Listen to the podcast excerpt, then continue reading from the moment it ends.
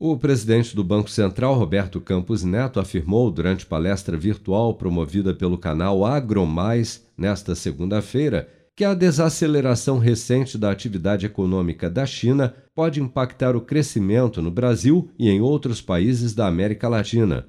Para Campos Neto, a pandemia, a crise imobiliária chinesa e o envelhecimento da sua população estão entre os principais fatores da queda de crescimento do país asiático. Vamos ouvir.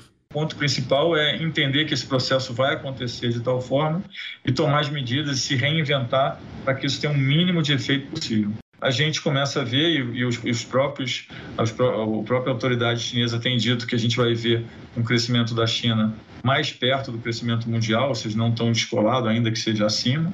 O presidente do Banco Central também voltou a destacar que a tendência de inflação no Brasil ainda é de crescimento ao comparar o índice acumulado de janeiro de 2021 a janeiro deste ano, impulsionado principalmente pela energia elétrica. Mas a gente vê de fato uma tendência de inflação que ainda é crescente. A inflação do Brasil, de fato, foi uma das mais elevadas do mundo, 10,4. O Brasil tem 5,8, que é a parte de energia, ou seja, o Brasil teve a maior inflação de energia do mundo. Se a inflação do Brasil de energia tivesse sido a média dos outros países, a nossa inflação também teria sido igual dos outros países. Ou seja, o que leva, o que levou a inflação do Brasil acima da média foi basicamente energia.